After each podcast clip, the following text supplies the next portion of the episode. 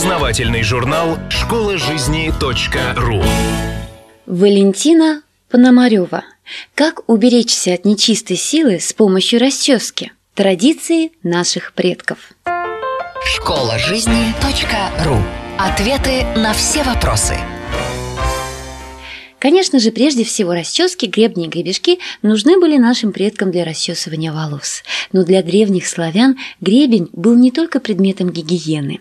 Например, он воспринимался в качестве женского и эротического символа, а также был атрибутом русалок, богинок и так далее. И даже больше, относился к предметам апотропеям, то есть магическим и в частности обережным.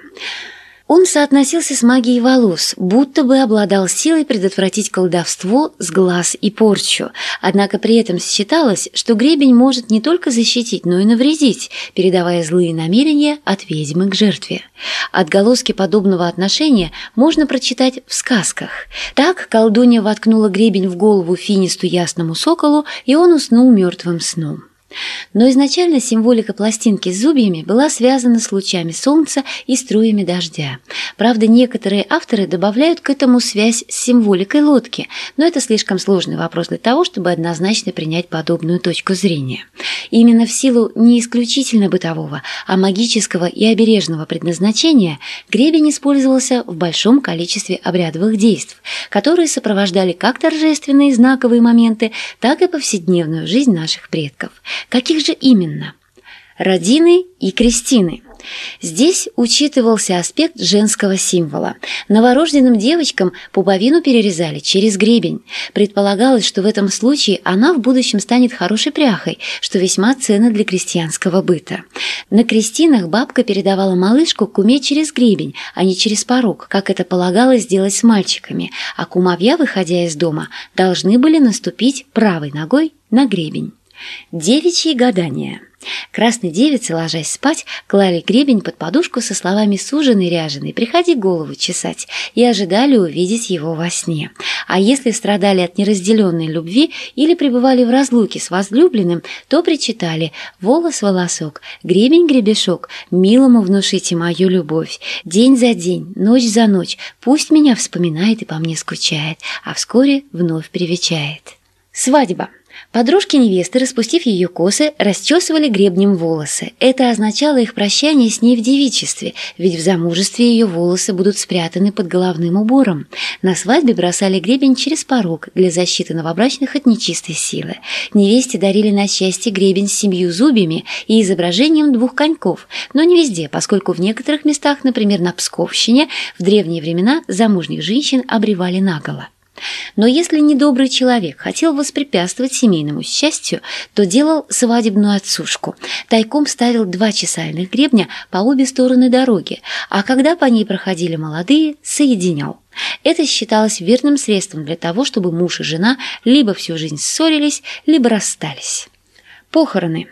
В некоторых регионах гребень ставили над умершим и зажигали на нем свечи, чтобы защитить дом в случае, если он станет упырем. Обрежая покойника, его расчесывали, и гребень, использованный для этого, подлежал удалению из живого пространства. В разных местностях использовались свои способы. Его могли положить в гроб вместе со стриженными волосами, предварительно отломив столько зубьев, сколько жильцов остается в доме. Эти зубья помещали либо в загон для скота, либо клали на ветку яблони. Другой способ был направлен на то, чтобы смерть поскорее уплыла, а потому гребень кидали в реку. В иных местах его переломив сжигали или поручали тем, кто обмывал умершего, выбросить в такое место, где никто не ходит и так далее. Зажиточность. Гребень клали в мешок с посевным материалом или помешивали им семена перед посевом, чтобы урожай был частым, как его зубья. Вычесанную у овец шерсть бросали в овечий загон, чтобы шерсть к стрижке была гуще. Защита от волков. Один из ритуалов был аналогичен свадебной отсушке. Скот прогоняли между двумя гребнями, а потом их соединяли и вывешивали над входом в хлев. Другой способ заключался в том, что под сочельник оба гребня соединялись зубьями, запирая пасть волку, и до крещения женщины не должны были к ним прикасаться.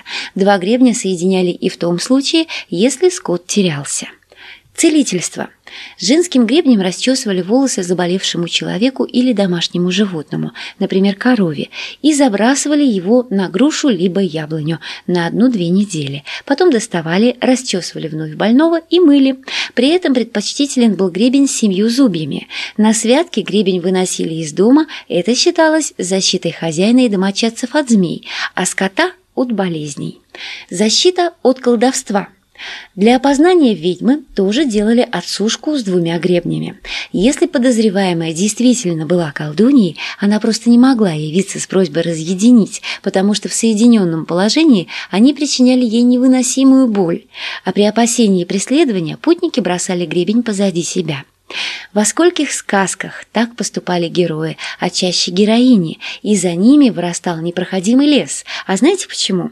Гребень, олицетворявший лес, был символом опасности. Лес ведь считался опасным местом. Брошенный назад, он оставлял эту опасность позади. Правило обращения.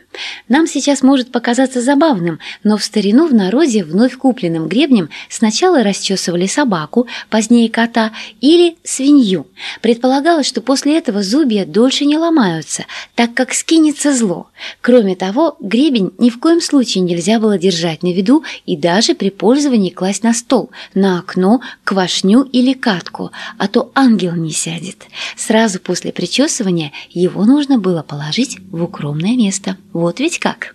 Школа жизни .ру Автор статьи «Как уберечься от нечистой силы с помощью расчески. Традиции наших предков» Валентина Пономарева. Текст читала Илона Тунка-Грошева.